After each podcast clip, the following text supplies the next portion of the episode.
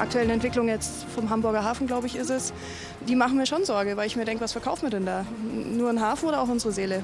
Das Russland-Bashing oder jetzt auch mit China, das lehne ich ab.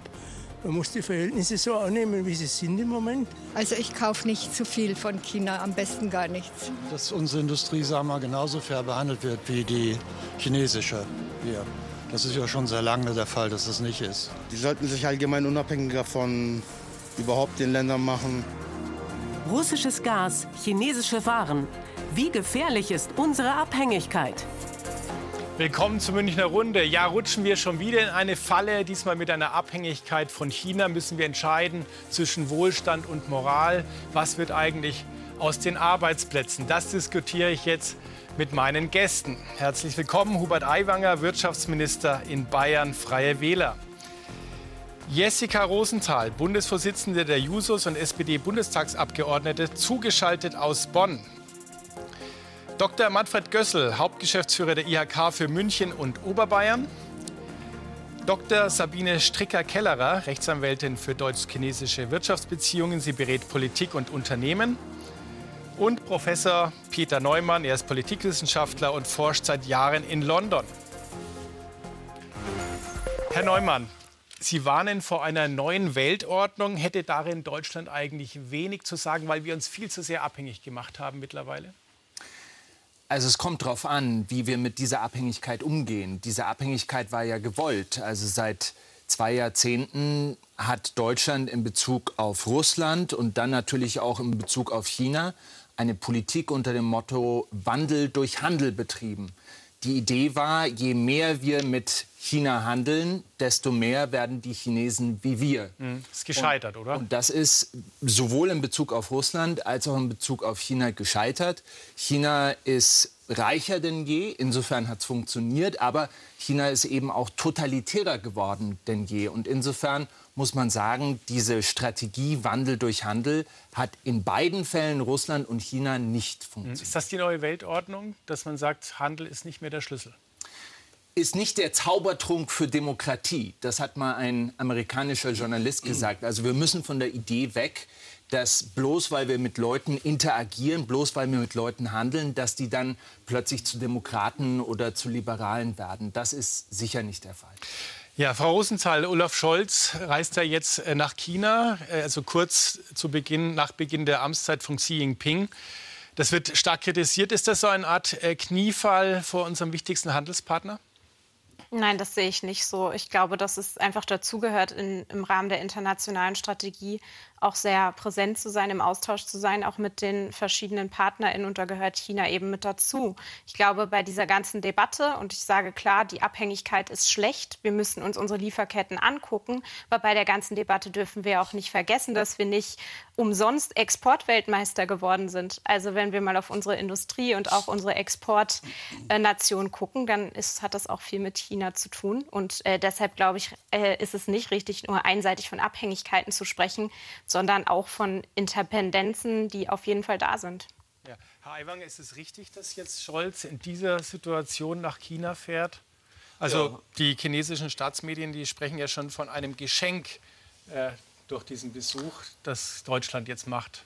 Also ich glaube, dass es auf alle Fälle alternativlos ist, mit den Chinesen als unserem wichtigsten Handelspartner in engem Gespräch zu bleiben, nicht zu reden und den Kopf in den Sand zu stecken, hilft uns nicht weiter. Die Frage ist eher, wie wir uns die nächsten Jahre, die nächsten Jahrzehnte strategisch aufstellen, ob wir uns immer mehr einwickeln lassen und auch Hightech aus der Hand geben oder ob wir immer noch einen Fuß auf dem trockenen Ufer haben.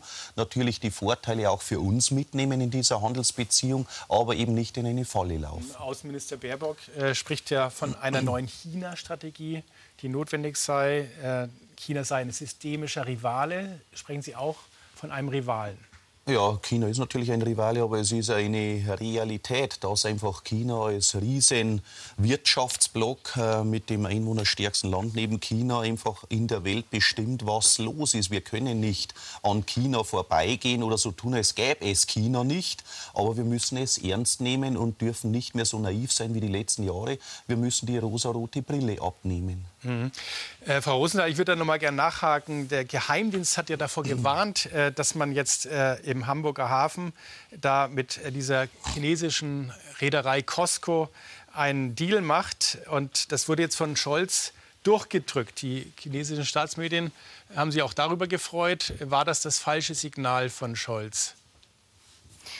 Ich halte es grundsätzlich für keine gute Sache, dass wir unsere Infrastruktur veräußern. Das gilt für den Hamburger Hafen, das gilt aber auch für andere Infrastrukturen.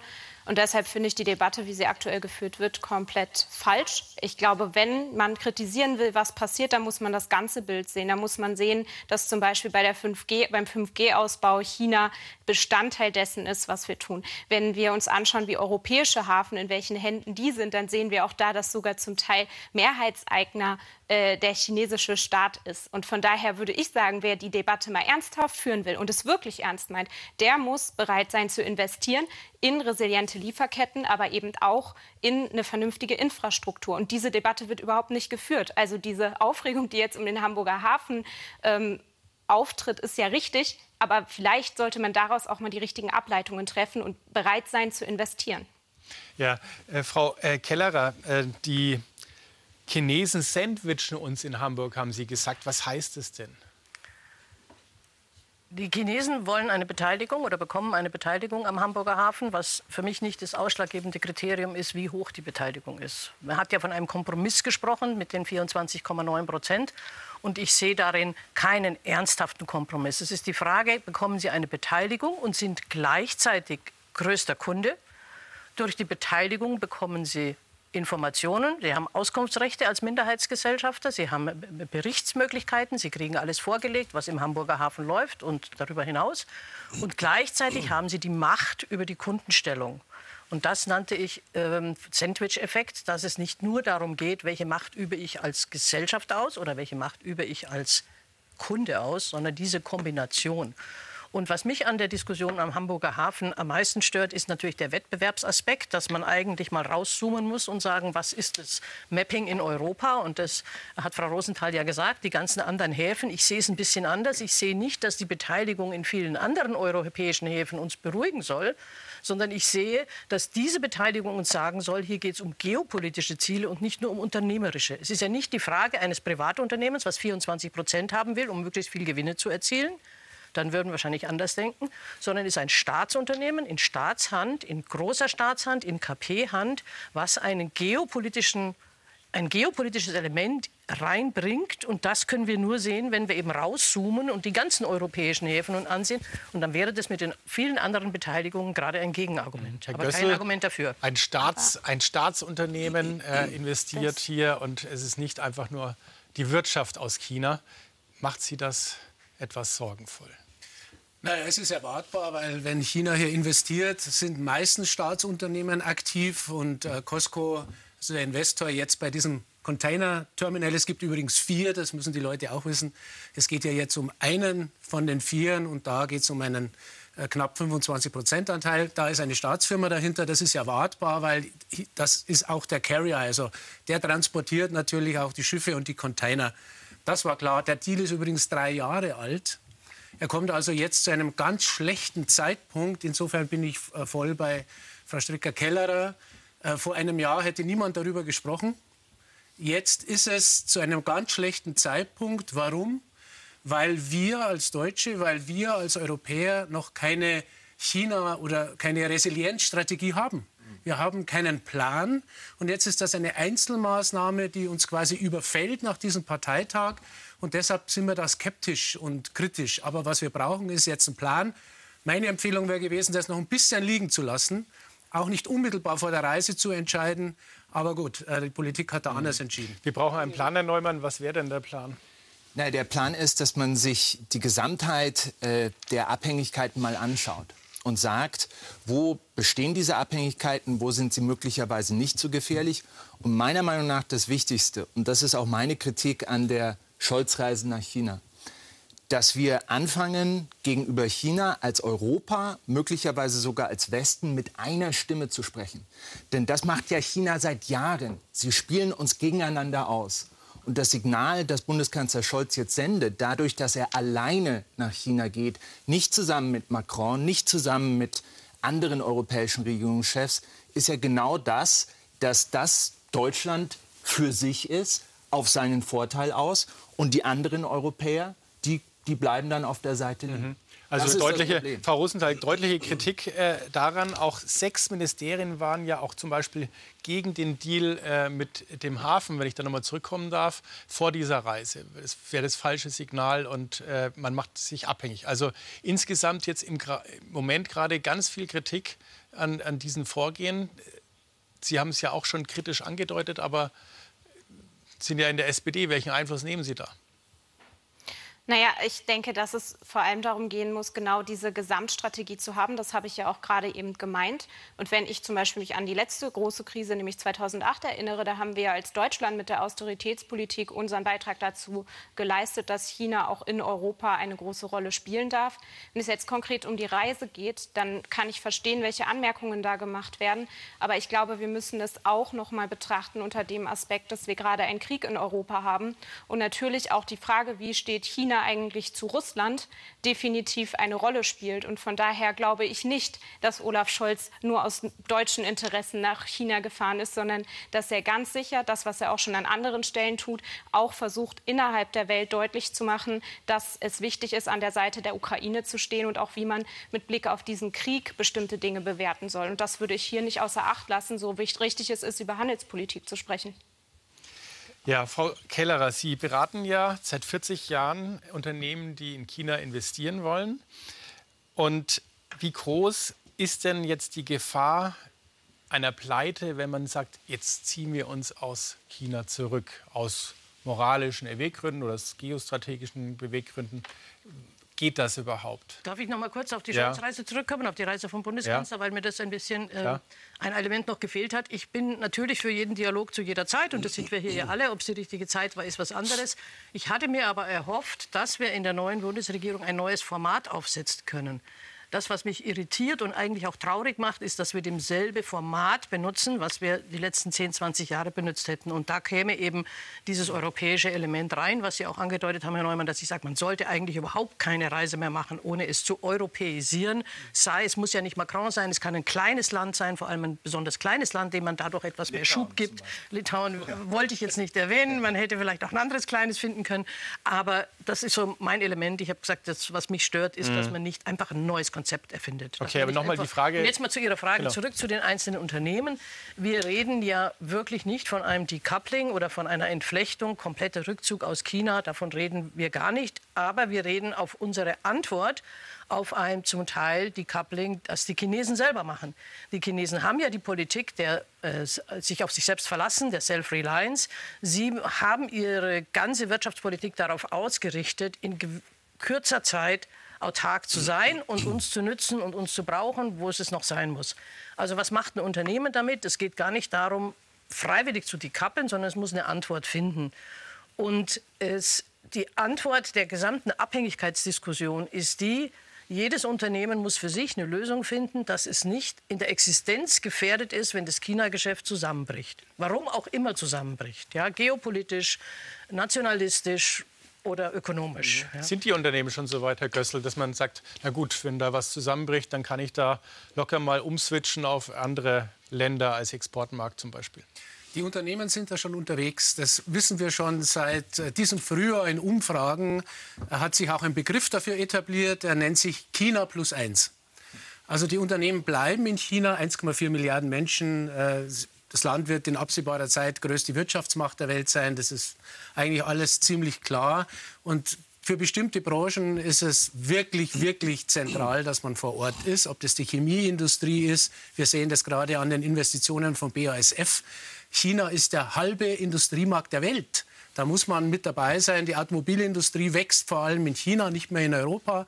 Auch da muss man mit dabei sein. Aber die Firmen versuchen jetzt, sich einen zusätzlichen Standort zu erschließen weniger als Absatzmarkt, weil 1,4 Milliarden Absatzmarkt hat sonst nur noch Indien. Und nur mal, um unseren Zuschauern einen Vergleich zu geben, es werden 850.000 BMWs in China verkauft pro Jahr und 8.000 in Indien. Also das heißt, der Abstand ist noch gewaltig, aber die Firmen, insbesondere in der Beschaffung, suchen sich andere Märkte, suchen sich andere asiatische Märkte, auch wieder europäische Märkte, um sicher zu gehen, dass aus welchen Gründen auch immer, es kann ja auch wieder ein Lockdown sein, Corona bedingt, äh, es können andere äh, Gründe sein, sicherheitspolitischer Art, Lieferprobleme, damit die Lieferungen wenigstens einigermaßen stabil sind. Aber machen wir uns nichts vor, China eins zu eins zu ersetzen. Das geht noch nicht. Mhm.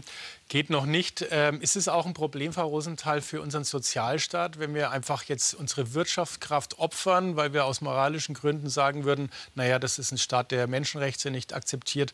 Also sind wir da auch quasi von unserem inneren sozialen Frieden abhängig von China? Also wir sind aktuell abhängig von China ähm, und ich glaube auch, dass wir gar nicht darüber reden, dass wir äh, komplett sozusagen die Handelsbeziehungen einstellen. Die Frage ist, und die wurde ja jetzt vielfach schon angesprochen, an welchen Stellen muss man sagen, hier ist Schluss wo greift eine europäische Industriestrategie? Was sind wir bereit dafür zu geben? Sind wir zum Beispiel in, der Lage und auch willens, europäisch genau in diese Industriepolitik zu, zu investieren? Und das sind die Fragen, die für die Zukunft zu beantworten sind wo ich aktuell auch von anderen Parteien wenige Vorschläge höre oder sogar Ausbremsen von so europäischen gemeinsamen Investitionen. Und wenn es um den sozialen Frieden geht, dann ist es natürlich so, dass wir da abhängig sind. Und deshalb hat ja die SPD zum Beispiel sowas wie Lieferkettengesetze vorangebracht, um auch die Frage von Standards in den Lieferketten zu setzen. Aber klar ist auch, dass wir aktuell natürlich mit Blick auf die Wirtschaftsleistung auch in China involviert sind. Und ich finde es schwierig, wenn wir jetzt sozusagen die Debatte ins andere Extrem kippen und sagen, wir wollen da überhaupt keine Handelsbeziehungen mehr. Darum darf es ja auch nicht gehen. Und deshalb geht es um die kluge Differenzierung und um den Willen, auch wirklich was zu verändern. Und das möchte ich, dass das endlich in der Debatte vorkommt, anstatt dass wir nur über den Hamburger Hafen reden. Da müssen wir auch drüber reden. Aber es geht um die Gesamtstrategie und die brauchen wir jetzt. Mhm. Haiwanger, sitzen wir in einer Art Wohlstandsfalle. Wir haben uns an diesen Wohlstand über Jahre gewöhnt. Das ist dann auf unserem Konto, schlägt sich das nieder. Und deswegen treiben wir auch weiterhin so intensiv äh, Handel mit China. Ist das etwas, was jetzt alles andere überstrahlt? Ja, China ist ja jetzt nur symbolhaft aktuell. Wir hatten in der Vergangenheit eben diese massive Rohstoffabhängigkeit von Russland. Ist alles wichtig und gut, solange der Laden läuft. Wir hatten in den 70er Jahren die Ölpreisgeschichte mit den arabischen Ländern. Und jetzt schauen wir mal auf die andere Seite. Amerika ist unser wichtigster Exportmarkt. Man stelle sich vor, damals unter der Regierungszeit Trump äh, wäre das noch radikaler durchgezogen worden und der hätte Schutzzölle erhoben und hätte gesagt, ich kaufe kein deutsches Auto mehr oder nur noch mit massiven Schutz Schutzzöllen, dann hätten wir auch gesagt, wie konnten wir uns von dem Exportmarkt USA so abhängig machen. Das Problem Deutschlands ist generell, dass es eben ein rohstoffarmes Land ist, mit sehr viel Wertschöpfung durch Veredelung bei uns, äh, durch Hightech, die wir dann exportieren wollen. Und äh, dann haben wir die wichtigsten Märkte dieser Welt teilweise eben äh, nicht in äh, hundertprozentiger Demokratenhand. Und dann ist die Frage, sollen wir die Märkte lieben, liegen lassen, dann nimmt sie jemand anderer mit. Und deswegen ist wirklich jetzt auch meine Strategie zu sagen, wir können hier nicht sagen, mit dem und dem und dem will ich nicht mehr, sondern wie ich vorher sagte, immer einen Fuß am trockenen Ufer lassen, damit wir uns dem nicht völlig ausliefern. Solange der Laden läuft und die Zeiten das äh, verantwortbar erscheinen lassen, die die Geschäfte zu machen, aber nicht in eine totale Abhängigkeit zu rasen und auf alle Fälle für die Zukunft bei den Schlüsseltechnologien der Zukunft zu schauen, dass wir eine europäische Strategie haben bei den Mikrochips beim Thema der Batterietechnik, mhm. bei der Wasserstofftechnik, bei der künstlichen Intelligenz. Nicht, dass wir hier sehen, ja, das machen andere billiger und besser und irgendwann kriegen wir dann die Teile nicht mehr. Ja. Also muss Europa hier diese Dinge, die uns wichtig sind, überwiegend selber im Griff okay. haben, inklusive Jetzt ist mehrfach Europa gefallen, wir brauchen eine europäische Strategie, wir mhm. müssen da als Europäer hinfahren nach China. Wie weit sind wir denn in Europa mit der Einigkeit, Herr Neumann?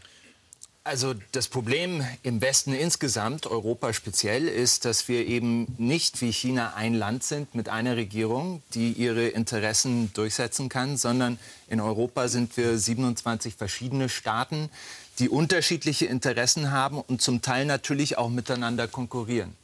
Und die auf eine Linie zu bringen, ist natürlich ein Riesenunterfangen. Und deswegen fände ich es gut, wenn jetzt zum Beispiel Präsident Macron und Olaf Scholz sagen würden, wir machen das eine Priorität. Wir brauchen eine Strategie gegenüber China. Wir fangen das an, was Frau Rosenthal gesagt hat. Wir versuchen das zu formulieren. Wo sind die Abhängigkeiten? Wie können wir besser miteinander konkurrieren? Wie können wir auch besser koordinieren mit den Amerikanern? Denn die Tatsache ist doch, Amerika und Europa zusammengenommen sind momentan gerade noch groß genug, um von China ernst genommen zu werden. In zehn Jahren, wenn China die größte Wirtschaftsmacht der Welt ist, ist das möglicherweise überhaupt nicht mehr der Fall. Das heißt, wir haben jetzt ein Fenster der Möglichkeit, wo wir noch was erreichen können. Und deswegen ist es so wichtig, dass wir es schaffen, mit einer Stimme zu sprechen. Das wissen ja die Chinesen, dass sie in ein paar Jahren die Nummer eins sind und die werden sagen, wir setzen auf Zeit. Das wissen auch die, was wir wissen. Ja. Ja, wo die Chinesen vielleicht schon die Nummer eins sind, äh, was ein ganz wichtiger Teilmarkt ist, den wir jetzt auch genauer beleuchten, das sind die erneuerbaren Energien. Da sind die Chinesen sehr, sehr stark geworden.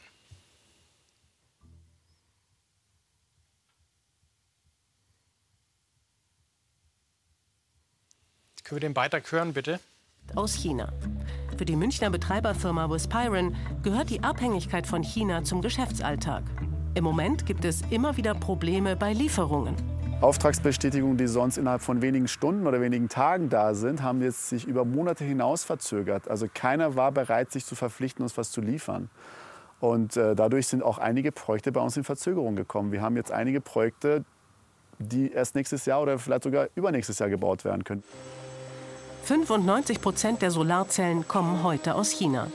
Abhängigkeiten und Geschäftsbeziehungen sind über die letzten Jahre stark gewachsen, speziell für den deutschen Markt.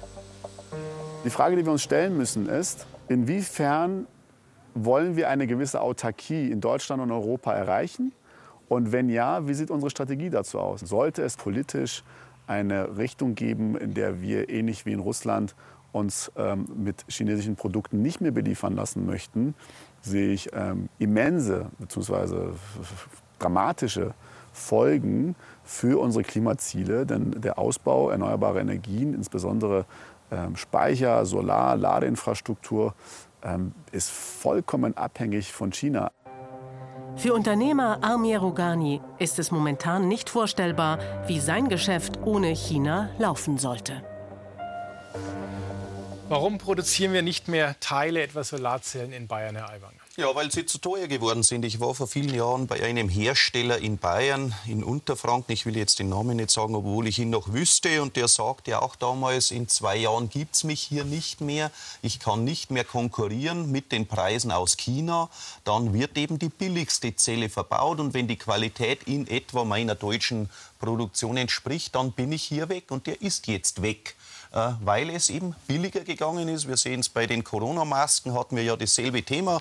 Bei der gesamten Gesundheitsausrüstung von den Gummihandschuhen äh, bis hin zu allem, was wir dort brauchten, wenn von China nichts mehr kommt, zum Wegwerfanzug des äh, Notarztes, ja, dann gibt es nichts mehr, weil wir eben hier auf das Billigste greifen und weil unsere Ausschreibungen das teilweise erzwingen oder die Wirtschaftlichkeit das erzwingt. Das ist die nackte Wahrheit. Und jeder kauft das Zeug am billigsten. Wenn ich jetzt das Glas unten anschaue, vielleicht steht auch drauf Made in China. Oder Früher, Zwiesel. Ja, also ja wenn es, solange es Zwiesel und Co. noch gibt. Ich wünsche mir, dass die noch lange gibt. Aber die haben eben die zehnfachen Energiepreise wie die Chinesen. Und dann der Einkäufer, der Supermarkt und der Kunde schaut, bei einem Glas steht 3,50 Euro dort und bei einem anderen 35 mhm. Cent dann ist ausdiskutiert, was gekauft wird. Ja. Also die unterbieten uns schlichtweg und damit machen sie den Stich. Und auch die Solarförderung ist ja geringer geworden in den letzten Jahren. Ja, und wenn, dann kommt sie eben genauso äh, zugute äh, dem Billigen, weil wir fördern ja nicht das Modul, sondern wir fördern den Speicher, mhm. dass jemand einen Speicher installiert als Beispiel oder hatten wir gefördert mit 100 Millionen Euro.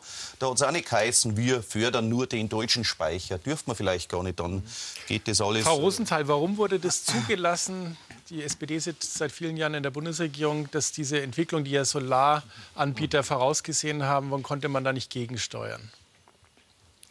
Aus meiner Sicht müssen wir zwei Learnings daraus ziehen. Das eine ist, dass all die, die für erneuerbare Energien geworben haben und immer wieder belächelt worden sind, äh, auch beispielsweise von der Union, auch beispielsweise aus Ländern wie Bayern, wo ja zum Beispiel bei der Frage der Windkraft äh, nicht gerade auf die vorderste Spitze gesetzt worden ist. Und deshalb kann ich schon sagen, auch mit Blick darauf, dass ich äh, hoffe, für junge Menschen auch mit Politik machen zu können, dass da einfach Dinge verschlafen worden sind. Sicher auch an manchen Stellen von der SPD, aber ich sehe da schon in der Vergangenheit die entscheidenden Fehler an anderer Stelle.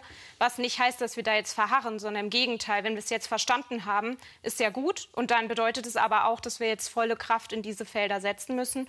Und das zweite Learning, das ist gerade schon angesprochen worden, da muss man einfach mal sagen, der Markt regelt eben nicht in allen Feldern.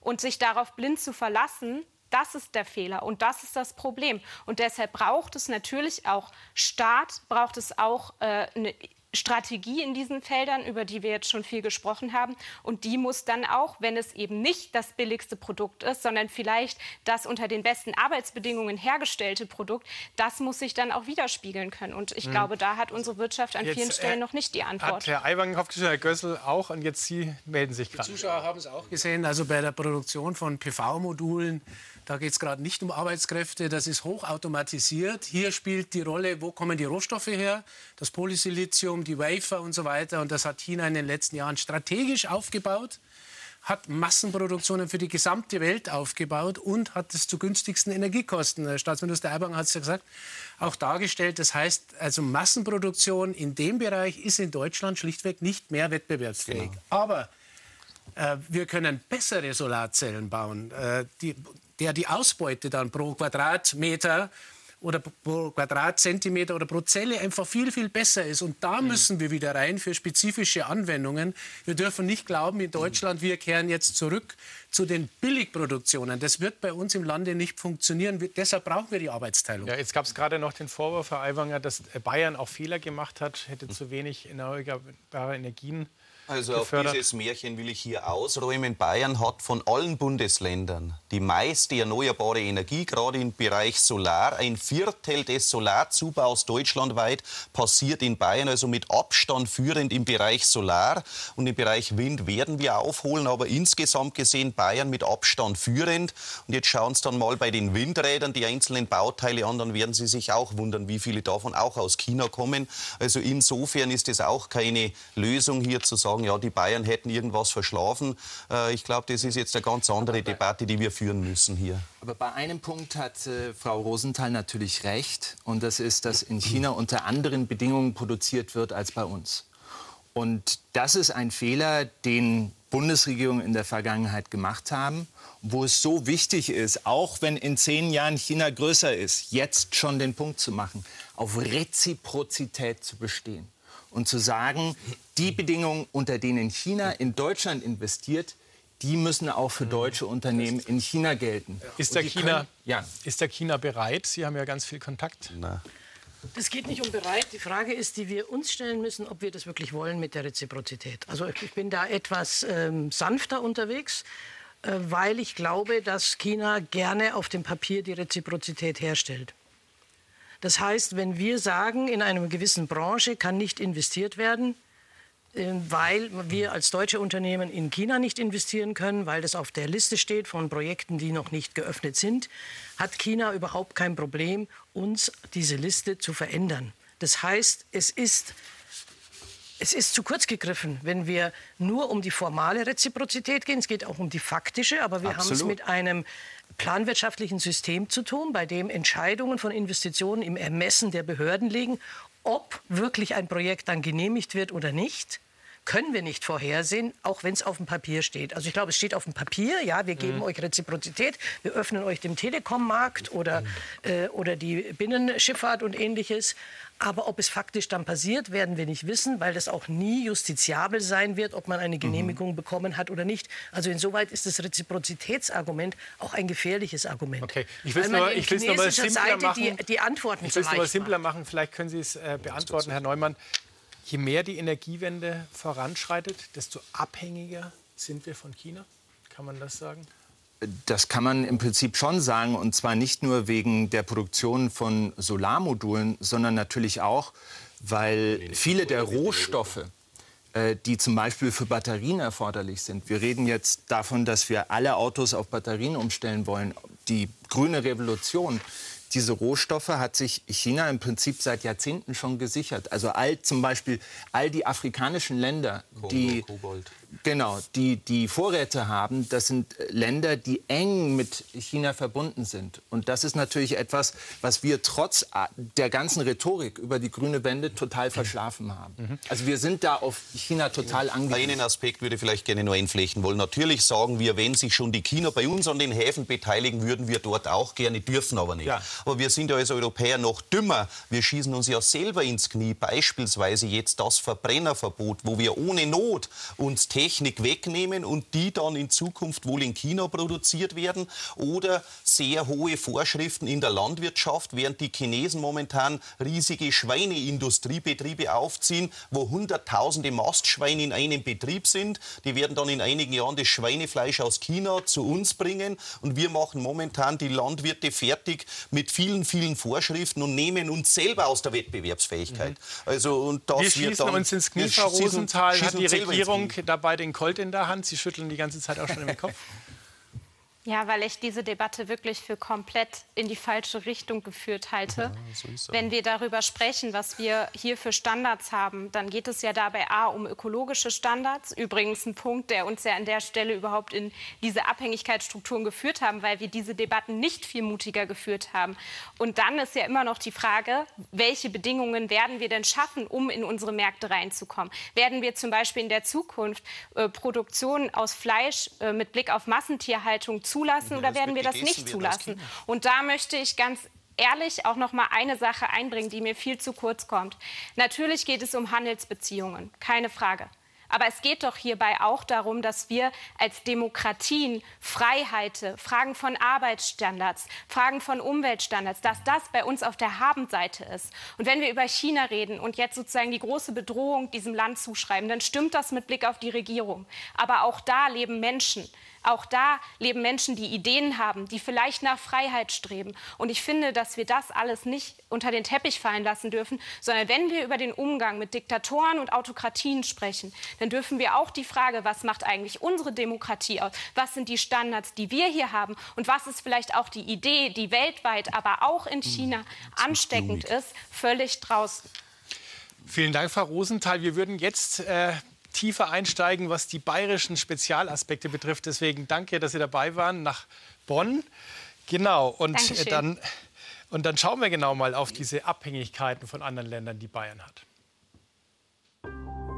Die bayerische Wirtschaft. Seit Jahrzehnten eine Erfolgsgeschichte. Bis heute sind die Produkte weltweit gefragt. Die Globalisierung hat aber viel verändert. Es bestehen Abhängigkeiten, insbesondere bei Lieferketten. Viele Zubehörteile stammen auch aus China. China ist einer der entscheidenden Partner weltweit, ein Schlüsselmarkt für bayerische Unternehmen. Mehr als 2000 von ihnen haben enge wirtschaftliche Beziehungen zu China. Und in Bayern wiederum sitzen hunderte chinesische Unternehmen. Für Aufsehen sorgte vor wenigen Jahren die Übernahme des Augsburger Roboterherstellers KUKA durch den chinesischen Konzern Midea. Hier gab es viele kritische Stimmen dagegen. Im vergangenen Jahr betrug der Import aus China nach Bayern 24,5 Milliarden Euro. Speziell für die Automobilindustrie ist China wichtig. BMW beispielsweise hat dort im vergangenen Jahr 700.000 Fahrzeuge produziert und sein Geschäft weiter ausgebaut. Herr Gössel, früher hieß es, wenn Amerika einen Schnupfen hat, dann bekommt Deutschland eine Lungenentzündung. Was ist, wenn jetzt China einen Schnupfen hat? Wie krank werden wir dann in Bayern? Genau so. Dann äh, haben wir auch mindestens eine Lungenentzündung. Also wir brauchen China, wir sind auf China angewiesen. Im Beitrag hat man das zum Teil schon gesehen. China ist unser wichtigster Importmarkt mit Abstand, mit einem ganz großen Abstand. Die Exporte, die dümpeln jetzt so vor sich hin, da kommt nicht mehr viel, aber die Importe, und ich kann gleich eins draufsetzen, allein im ersten Halbjahr dieses Jahres sind die Importe aus China noch mal um 45 Prozent angewachsen. Zum Teil, weil wir das Russland-Geschäft da substituiert haben, also Teile, die man früher aus Russland gekauft hat, jetzt eben auch aus China kommen, insbesondere die Rohstoffe, die metallischen. Also China ist extrem wichtig für uns, der wichtigste Handelspartner nach den USA, der wichtigste Investitionspartner. Die bayerischen Unternehmen investieren vor Ort, suchen sich auch schon die Nummer eins und zwei. Aber was ganz, ganz wichtig ist, äh, glaube ich, das kann man sich ganz gut merken. Wir haben ja jetzt gemerkt, was eine ja, Loslösung durch Sanktionen von Russland für uns bedeutet. Ich glaube, das hat auch jeder Zuschauer, jede Zuschauerin jetzt gespürt. Man müsste sich vorstellen, wenn wir mit China in eine ähnliche dramatische Situation kämen, das Ganze mal fünf. Die Wucht wäre etwa fünfmal so stark mhm. wie die Abtrennung von China. Und was den Leuten auch nicht bewusst ist, Herr Neumann hat es vorher gesagt, wir haben diskutiert über Erdgasabhängigkeiten, 55 Prozent des Erdgases, das aus Russland nach Deutschland kommt. Bei gewissen Rohstoffen, ähm, zum Beispiel die seltenen Erden, wie die heißen, sind gar nicht so selten, aber die heißen nun mal so, die wir brauchen für die PV-Anlagen, für die Windkraftanlagen, für alle Akkus, für alles, was wir hier im Studio als LED und so weiter sehen, für, eigentlich für alles, importieren wir aus Deutschland einen Anteil von mehr als 95 Prozent aus China. Mhm. Das heißt, die 55 Prozent Erdgas ist auch noch managebar. Aber wenn mhm. China ja. zum Beispiel auf die Bremse steigt, stehen die Räder still. Ja, dann viel, ist bei uns aus. Wie viele ja? Arbeitsplätze in Bayern hängen von China ab, kann man das sagen? Ja, wir haben die Hälfte der Industriearbeitsplätze in Deutschland lebt vom Export. Also wir hätten in der Industrie nur noch die Hälfte der Arbeitsplätze und in der Gesamtwirtschaft ist jeder vierte Arbeitsplatz in Bayern am Export hängend. Und äh, China ist unser wichtigster Importmarkt, USA der wichtigste Exportmarkt für uns. Aber das würde in einen deutlich zweistelligen Prozentbereich der Arbeitnehmerschaft gehen. In der Industrie, wir haben für Deutschland mal hochgerechnet, da waren es etwa eine Million, aber jetzt rede ich nur über den Handel. Also Import, Export eine Million und das bedeutet das dann für Bayern über den genau 200.000 etwa in Bayern, die unmittelbar dran hängen. Herr, Herr Neumann, wir hören jetzt die ganze Zeit, also ohne China, das wäre das aus. Mhm. Haben wir dann eigentlich über ganz lange Phasen auch in Bayern diesen Fehler gemacht, dass wir unsere ganz starke Industrie dann eben in diese Richtung so ausgelegt haben? Wir haben vorhin gehört, Indien verkaufen wir wenig Autos, also hätten wir da vielleicht früher mhm. nach Indien mal schauen müssen. Ja und nein, also das war natürlich gewollt. Das ist ja die Idee gewesen. China wurde im Jahr 2000 oder 2001 in die Welthandelsorganisation aufgenommen. Man hat gesagt, okay, dass diese Integration in den Weltmarkt wird aus China ein anderes Land machen, ein besseres Land machen. Und deswegen sind diese ganzen Verbindungen, die da entstanden und von Ihnen beschrieben wurden, die sind ja alle gewollt gewesen. Davon, davon profitieren wir ja auch. Die Tatsache, dass mein Handy, das in China hergestellt wurde, 800 Euro kostet und nicht 8000 Euro, ist wegen China, ist ja. wegen der Globalisierung. Ja. Und deswegen ist es nicht so einfach zu sagen, das ist alles ganz schlimm gewesen, hätte nicht passieren sollen. Ja. Das war gewollt und wir müssen uns jetzt Gedanken darüber machen, wie, wie gehen wir genau, damit um. Wie beraten Sie? Ein, ein, Satz noch, ein Satz noch. Weil der, der, entscheidende Punkt ist, China hat sich verändert. Seit Xi Jinping drangekommen ist, ist das ein viel totalitäreres Land geworden. Und wir merken das jetzt erst. Wir hätten es vor fünf oder sechs oder sieben Jahren schon. Ja, und wenn ja, und ich will da jetzt ja, auch nur genau. rein, weil das hm. ist ja das Hauptkriterium. Wir haben Abhängigkeiten gehabt, die wir gut fanden. Das Wort Abhängigkeit war positiv genau. besetzt. Genau. Das war die Globalisierung. Und das Wunder der Globalisierung war, dass es trotz dieser Abhängigkeiten effizient war. Das ist ja überraschend. Wenn ein Auto tausend Teile von unterschiedlichen mhm. Herstellern hat, war das effizient. Ganz überraschend. Mhm. Und das können wir einfach nicht linear weiterdenken. Mhm. Es ist ein Gemeinsatz, den Herr Neumann hier gesagt hat. China hat sich geändert. China ist ein völlig anderes China. Und das Interessante ist, wenn wir diese Abhängigkeiten hier sehen, wie in dem Film oder wie von Ihnen beschrieben, es klingt ja fast so, als müssten wir unsere Abhängigkeit schützen. Die ist ja so fürchterlich schlimm, die müssen wir schützen. Aber genau das Gegenteil ist der Fall. Beraten Sie sagen, so die Unternehmen? Wir müssen sagen, China ist, ja, ich berate die Unternehmen, was ihr Risiko betrifft. Und mhm. wenn Sie das China-Risiko angucken, ist das ein immens höheres Risiko ja, als vor fünf Beispiel, Jahren oder zehn Nehmen wir zum Beispiel Adidas, nur ein Fall. Er hat kritisiert die Zwangsarbeit der Uiguren. Was ist passiert? Chinesische Kunden haben zum Boykott aufgerufen, wurde für Adidas ja, zu einem Das kann ja jeden Tag passieren. Deswegen, wir haben zu diesen klassischen China-Risiken, und China war nie leicht, aber wir fanden es lustig. Es war nie leicht, aber wir haben es alle gemanagt. Und wir waren stolz, dass wir es gemanagt haben. Und wir haben nur linear positiv denken können, über Mhm. Jahrzehnte. Und jetzt ist es anders. Die Risiken sind, genau wie Sie sagen, das Ja. Adidas-Risiko. Es ist ein hohes politisches Risiko. Und es ist nicht die Frage, wie es Herr Aiwanger formuliert hat, wo wollen wir hin und wo wollen wir nicht, wo wollen wir moralisch hin und wo wollen wir nicht, sondern es ist ein Land, was uns politisch ein ganz hohes Risiko aufsetzt, ein Ja. geopolitisches und ein, Ein ganz hohes Und deswegen habe ich den Unternehmen, die müssen eben dann sagen, und ich glaube, es ist nicht mehr China plus eins. Ich glaube, wir sind weit weg von China plus eins. Es muss mehr sein als China nur China plus und fünf, Vietnam. sechs, ja, ja, es ist nicht nur China Mhm. und Vietnam. Ich weiß auch, um eine Provinz Chinas zu kompensieren, brauche ich nicht ein Vietnam, da brauche ich ein bisschen mehr. Mhm. Aber es, es muss viel diverser funktionieren. Aber wir haben natürlich auch kein Blueprint. Herr Aiwanger, Sie waren 2019 mit einer Wirtschaftsdelegation in China. Da habe ich ein Zitat gelesen, hier wird ein Stück Zukunft geschrieben. Wurde da nicht vielleicht ein Stück Vergangenheit geschrieben oder äh, eine schwierige Zukunft? Äh, Waren Sie da zu freundlich und wollten Sie ein positives Signal setzen gegenüber den Chinesen? Ich sage mal so, äh, dort sind viele bayerische Familienunternehmen gewesen, parallel mit uns, die uns sagten, wenn wir nur den deutschen äh, Markt hätten, gäbe es uns nicht mehr. Die haben hier nur noch den Rettungsanker auch gesehen. Und es ist ja bis dato gut gelaufen. Man kann ja sagen, noch ist ja nichts passiert. Genau wie wir vor einem Jahr Retour gesagt haben dem russischen Gas, noch ist ja nichts passiert. Man hat davon ja jahrzehntelang profitiert. Jetzt profitieren wir Jahre und Jahrzehnte lang von der chinesischen Wirtschaftskraft. In Corona-Zeiten wären wir massivst untergegangen, wenn uns China in der Zeit nicht Ware geliefert und Ware abgenommen hätte. Hätten wir massivsten Einbruch. Aber jetzt geht es mir eben darum, dass wir bei den Märkten der Zukunft, und das wollte ich sagen, nicht zu naiv reinrennen, in eine Lebensmittelabhängigkeit kommen, in eine Chip-Abhängigkeit kommen, in eine Batterieabhängigkeit kommen. Und deshalb ist es wichtig, dass Europa jetzt IPCEIs auflegt, also Projekte von europäischem Interesse. Ja. zur Aber Batterie, BMW investiert ja jetzt gerade im Moment Ja. wieder mehr in China. ja, Baut da weil eben der Markt dort läuft und die nehmen diesen Effekt mit. Sonst hätten wir viele Arbeitsplätze in Bayern Mhm. Aber Sie als Politiker, wenn Sie sagen, die nehmen den Effekt mit, die profitieren als Ja. Unternehmen davon, aber mir macht es als Politiker ein Problem, weil ich vielleicht bald erpressbar bin, Genau. wenn irgendjemand angreift, Genau. oder? Genau. Herr Neumann, wenn, Genau, mit dem wenn, Risiko leben Was wir. passiert denn eigentlich, Herr Neumann, wenn, wenn Taiwan von China angegriffen wird? Wie Also reagiert glaub, dann, dann bitte der ist äh, eine Rieseneskalation da. Ich glaube, die Amerikaner werden Taiwan verteidigen wollen. Ich persönlich, das ist die einzige gute Nachricht vielleicht heute Abend. Ich glaube nicht, dass das so bald passieren wird. Ich denke, dass die Chinesen ein Interesse daran haben, dass bis 2049, darauf geht es ja immerhin, das 100-jährige äh, Jubiläum der Revolution, dass sie das bis dahin tun wollen. Aber momentan haben sie nicht das Selbstbewusstsein zu sagen, wir könnten diesen Konflikt gewinnen.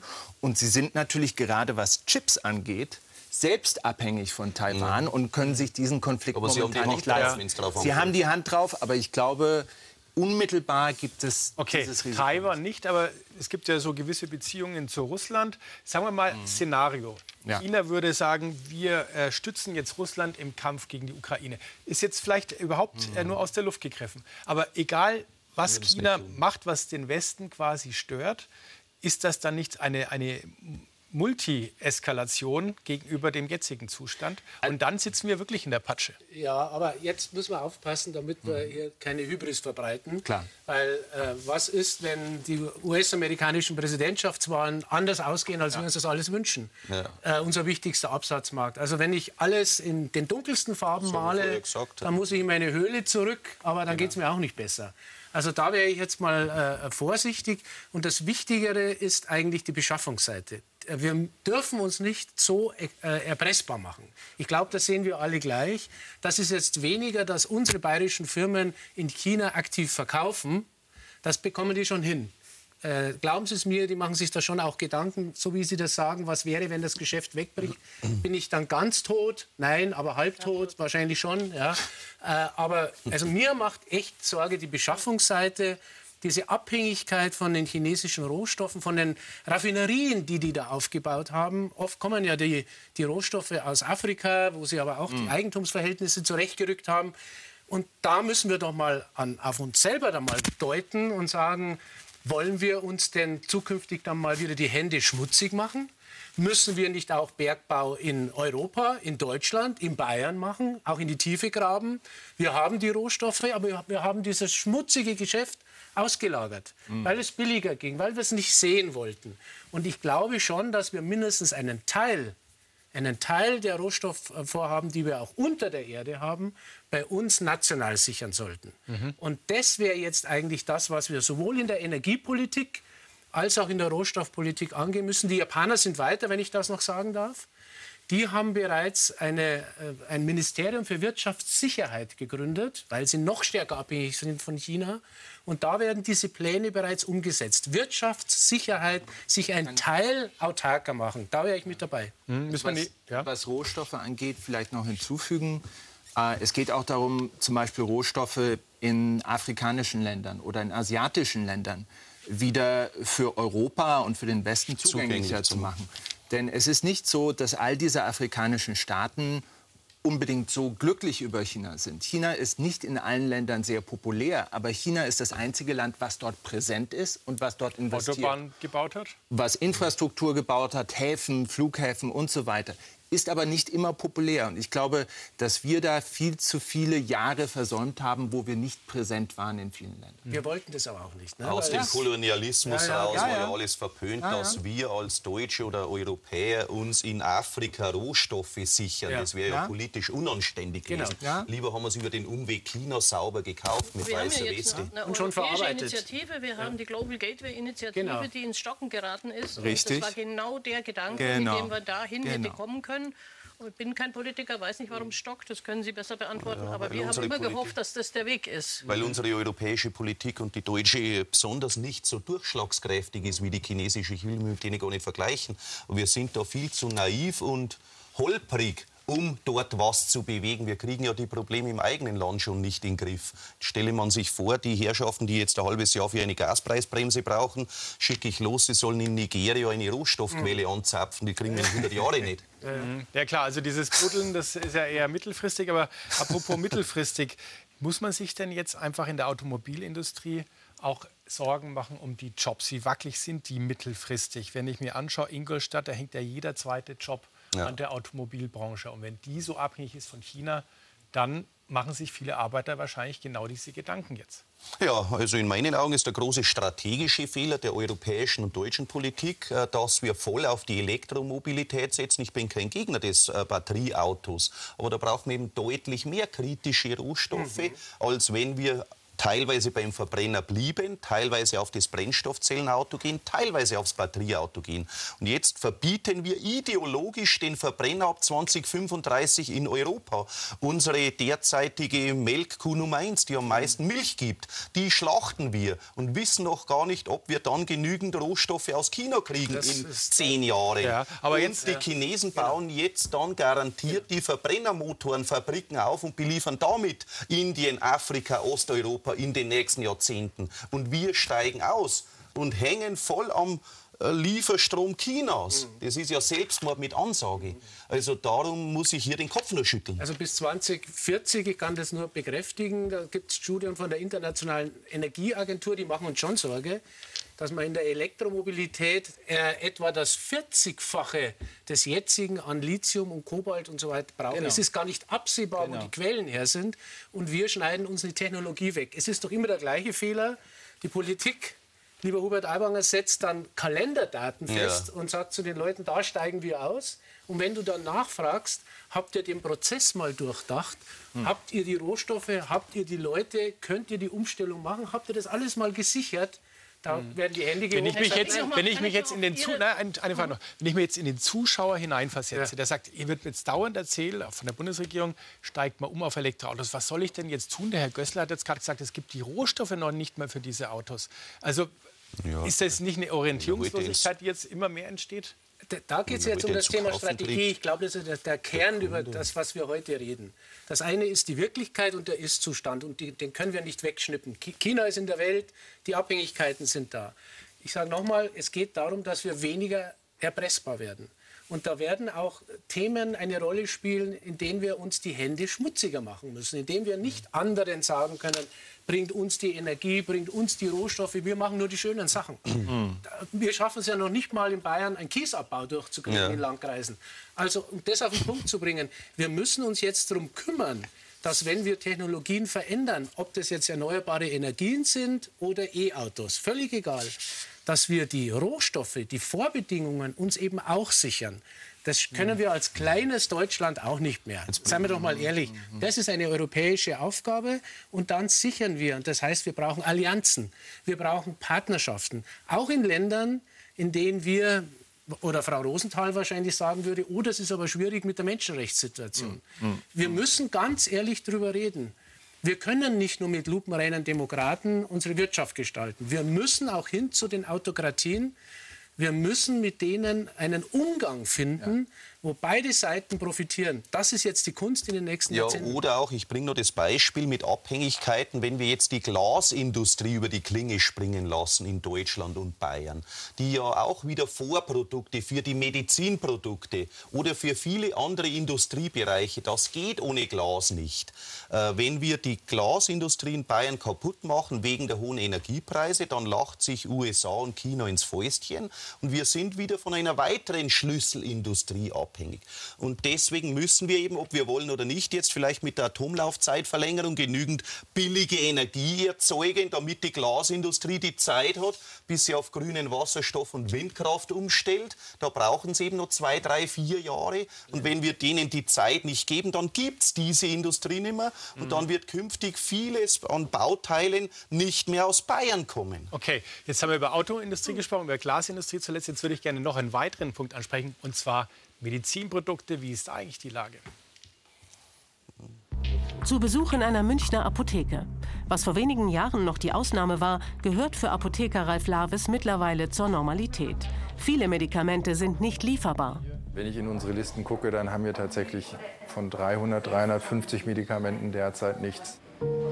Das betrifft zum Beispiel Fiebersäfte für Kinder mit den Wirkstoffen Paracetamol oder Ibuprofen. Stand heute ist Paracetamol kommt langsam wieder, Ibuprofensäfte nach wie vor null. Besonders kritisch, auch Antibiotika sind teils nicht lieferbar. Antibiotika, ein spezielles für Kinder wie aber auch für Erwachsene. Wichtiges Antibiotikum in der zum Beispiel auch ähm, Kinderheilkunde. Derzeit out of stock. Pharmaunternehmen lassen Wirkstoffe oft ausschließlich in Ländern wie Indien oder China produzieren, um die Herstellungskosten zu senken. Experten warnen vor einer Art Erpressungspotenzial. Sehr sarkastisch formuliert sage ich gerne, die Chinesen brauchen gar keine Atombombe, sie liefern einfach keine Antibiotika. Und dann erledigt sich Europa von alleine. Herr Neumann, muss man befürchten, dass China Medikamente auch als Druckmittel einsetzen könnte? Also momentan äh, sehe ich das nicht. Warum? Weil natürlich die Chinesen auch mit diesen Medikamenten sehr viel Geld verdienen. Also die Abhängigkeit in vielen Bereichen ist natürlich auch gegenseitig. Aber Tatsache ist, China hat in den letzten zehn Jahren verschiedentlich äh, schon Handelssanktionen angewandt, wenn Staaten wie zum Beispiel sogar Norwegen oder Japan oder zuletzt Litauen Dinge getan haben, die China nicht gepasst haben. Und deswegen muss man das schon mit einkalkulieren. Also der, der Westen wird dadurch erpressbar. Und je stärker die Abhängigkeit ist, desto bewusster ist sich China, dass es das auch als politische Sanktion einsetzt. Muss also die Produktion von solchen Medikamenten wieder zurück nach Deutschland? Zwingend, gerade wenn wir vom äh, Medizinbereich reden. Deutschland galt mal als die Apotheke der Welt und heute sind wir abhängig wie keiner von diesen Dingen. Und es müsste ja nicht absichtliche politische Erpressung sein, siehe Corona, wenn großflächig die Produktion zusammenbricht. Angenommen, es kommt die nächste Krankheit, welcher Art auch immer, in chinesischen oder indischen Herkunft Herkunftsregionen und die sind menschlich, technisch und so weiter nicht mehr in der Lage, die Dinge zu liefern, dann kann man in Deutschland im schlimmsten Fall an einer Infektionskrankheit sterben wie vor dem Zweiten Weltkrieg. Das muss man sich vor Augen führen. Und deswegen müssen wir diese Dinge wieder bei uns produzieren und muss auch in Kauf nehmen, dass die etwas teurer sein dürfen und darf nicht im Medizinbereich Wer muss mit das dann tragen, äh, diese Kosten? Wird der das- Steuerzahler, also wir alle, aber das war ja Also die wird das Politik der subventioniert dann? Genau, das war die letzten Jahre einfach die große Politik. Der Medizinbereich muss gedeckelt werden und die müssen mit weniger Geld auskommen. Dann sind die deutschen Lieferanten rausgeflogen und jetzt kam der Chinese rein. Ja, ich kann auch vermitteln, wenn Sie sich schon die Welle zuwerfen. Aber äh, ja, mich würde interessieren, ich meine, das eine ist so Preisdeckel für Medikamente, okay, das kann man vielleicht politisch äh, irgendwie Nein, in den Staatshaushalt noch reinbuchen, aber, äh, ja aber nicht- die ja nicht eine Unternehmen, Unternehmerfrage. können es die ist ja das... nicht eine Unternehmerfrage, weil können wenn die Unternehmen das machen? durchdiskutieren, dann ist es eben die Beschaffungsabhängigkeit. Genau. Und da bin ich ganz bei Herrn Gössel und bei uns ist es immer wieder, und es ist nicht die Arbeitsplätzeabhängigkeit, es ist die Beschaffungsabhängigkeit, dass wir diese, und das ist ja dann Endprodukt oder eben Vorprodukt, was auch immer wir heute schon diskutiert haben, diese Abhängigkeit kann ja nicht der Unternehmer lösen. Die andere Abhängigkeit, das war die noch, wenn wir zurückgehen wieder zum Thema von Automobil, das ist eine ganz andere Frage, wie die Investitionen uns in die Abhängigkeit gebracht haben. Und da gibt es eben Unterschiede, das sind die, die ein in China für China sind, aber Automobil ist das Allerschwierigste, weil die am meisten vernetzt sind. Aber diese Beschaffungsabhängigkeit sehe ich gar nicht, was ein Unternehmer machen kann, außer er kriegt eine, eine Wirtschaftsförderung. Aber der andere Punkt ist ja auch, wir, haben ja noch nicht mal die Arbeitskräfte, um das alles hier Genau. zu produzieren. Das Das. Problem ist, wir müssen Abhängigkeit reduzieren, aber das tut man nicht immer dadurch, dass man alles hier wieder produzieren will, sondern dass man diversifiziert. China plus eins, China plus zwei, drei, vier, fünf. Genau. Ja, also nicht alle Medik man kann schon noch weiter Medikamente aus China kaufen, aber eben nicht eine, eine so hohe Prozentzahl, Das dass man dadurch erpressbar Herr Neumann, ganz genau, wie Sie sagen, das ist, das ist der Kern von allem. Das IFO-Institut hat gesagt und mal durchgerechnet, was wäre denn mit uns in Deutschland, wenn wir theoretisch die Auslandsproduktionen wieder zurückholen? Ja. Dann hätten wir alle, wie wir hier sind und an den Geräten, einen Wohlstandsverlust von 10 Prozent. Theoretisch. so Praktisch arbeiten. hätten wir aber die, genau, hätten wir aber die Arbeitskräfte. Aber haben wir. Sie sagen Wohlstandsverlust 10 Prozent, aber im Moment haben wir auch einen Wohlstandsverlust, weil wir erpressbar sind durch Russland. Ist das, kommt das nicht aufs Gleiche Ja, raus? hätte man die letzten zehn. Jahre schon Nein, den Erfolg ja, ja. nicht gehabt. Nein, hätte ja. die bayerische Industrie schon die letzten Ja. zehn Jahre das billige russische Gas nicht gehabt, dann stünden wir heute gar nicht Ja. da, wo wir stehen, sondern stünden hier.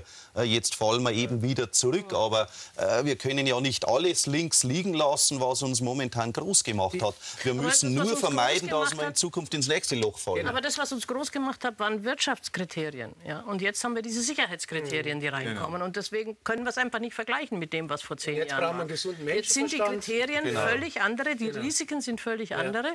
Und ich weiß als Unternehmer auch nicht, wie ich dazu gebracht werden kann, nicht mehr 100 Prozent in China einzukaufen, die Solarzellen, sondern sie nur zu 70 Prozent in China einzukaufen. Da kriegt's aber ich weiß wo- ehrlich gesagt gar nicht, welches, welches Tool, welches Werkzeug mir hier helfen würde, dass wir da eine Veränderung kriegen. Herr Neumann, ich würde mal auf einen Punkt kommen. Und zwar, wenn ich Werte durchsetzen will, weltweit, unsere ehernen europäischen Werte, wenn ich aber abhängig bin, dann kann ich das ja nicht. Verwässern da doch indirekt unsere Werte, weil wir sie gar nicht mehr Klar. So ist es. Aber. Tatsache ist natürlich, wir haben immer schon Handel mit Diktatoren betrieben. Wir haben immer schon mit Autokraten äh, Exporte gemacht und Importe, dann hat sich nichts geändert. Der Punkt ist doch folgender. Es bringt doch nichts, wenn wir nach China gehen und ähm, große Reden schwingen über Menschenrechte und Freiheit, aber die Chinesen wissen ganz genau, dass wir letztlich nichts tun werden, dass wir überhaupt nicht die Möglichkeit haben, Sanktionen zu verhängen oder sogar eine militärische Intervention zu machen. Die wissen doch ganz genau, das werden wir niemals tun. Und deswegen sind die Worte, die dort gesprochen werden, leere Worte. Deswegen würde ich sagen, das Beste, was wir für Menschenrechte tun können, ist unsere Abhängigkeit von China zu reduzieren, Okay. sodass wir dann da würde in der jetzt, Zukunft tatsächlich auch was Ende der Sendung ändern. jetzt Herrn Aiwanger noch fragen, was kann der Verbraucher tun? Wir haben da vorhin gesehen im Einspieler zu Beginn der Sendung, dann kaufe ich halt nichts mehr als China. Erstens ist es so leicht, nichts mehr als, weil ich, Ich sehe glaub, das ja dass gar die Dame gar nicht weiß. Wie, wie, kann man, wie kann man das bitte als Verbraucher unterstützen, dass wir nicht so abhängig sind? Also ich glaube, ich kriege diesen Unmut in der Bevölkerung schon mit. Die haben Angst, dass wir immer mehr eingewickelt werden. Aber ich will auch der Dame sagen, sie weiß vielleicht gar nicht, was sie alles aus China kauft. Also Müsste man das dann besser labeln? Äh, wir müssen es genauso machen, äh, wie eben gesagt, dass wir versuchen, uns nicht in größere strategische Abhängigkeiten bei Schlüsselindustrien zu begeben und uns langsam aus dem Minenfeld rauszubewegen. Wenn ich mitten in einem Minenfeld stehe, bringt es auch nicht kopflos in eine Richtung zu rennen, die Lösung. Da trete ich auf eine Mine, sondern muss mich ganz vorsichtig wieder rückwärts bewegen oder auch vorwärts bewegen. Und das ist der Punkt bei den Schlüsselindustrien der Zukunft künstliche Intelligenz und vieles mehr, dürfen wir uns nicht in die Falle begeben. Okay, wir dürfen uns nicht in die Falle begeben. Wir sind ein wenig in einem Minenfeld. Hoffentlich ist es nicht ganz so schlimm. Ähm, aber ja, seien wir wachsam, was unsere Abhängigkeit betrifft. Das lernen wir aus Russland. Das lernen wir jetzt gerade aus dieser Sendung, auch was China betrifft. Wir bleiben dran an dem Thema und beobachten die Reise von Olaf Scholz. Was kommt da raus? Ich wünsche Ihnen noch einen schönen Abend hier weiterhin im BR Fernsehen.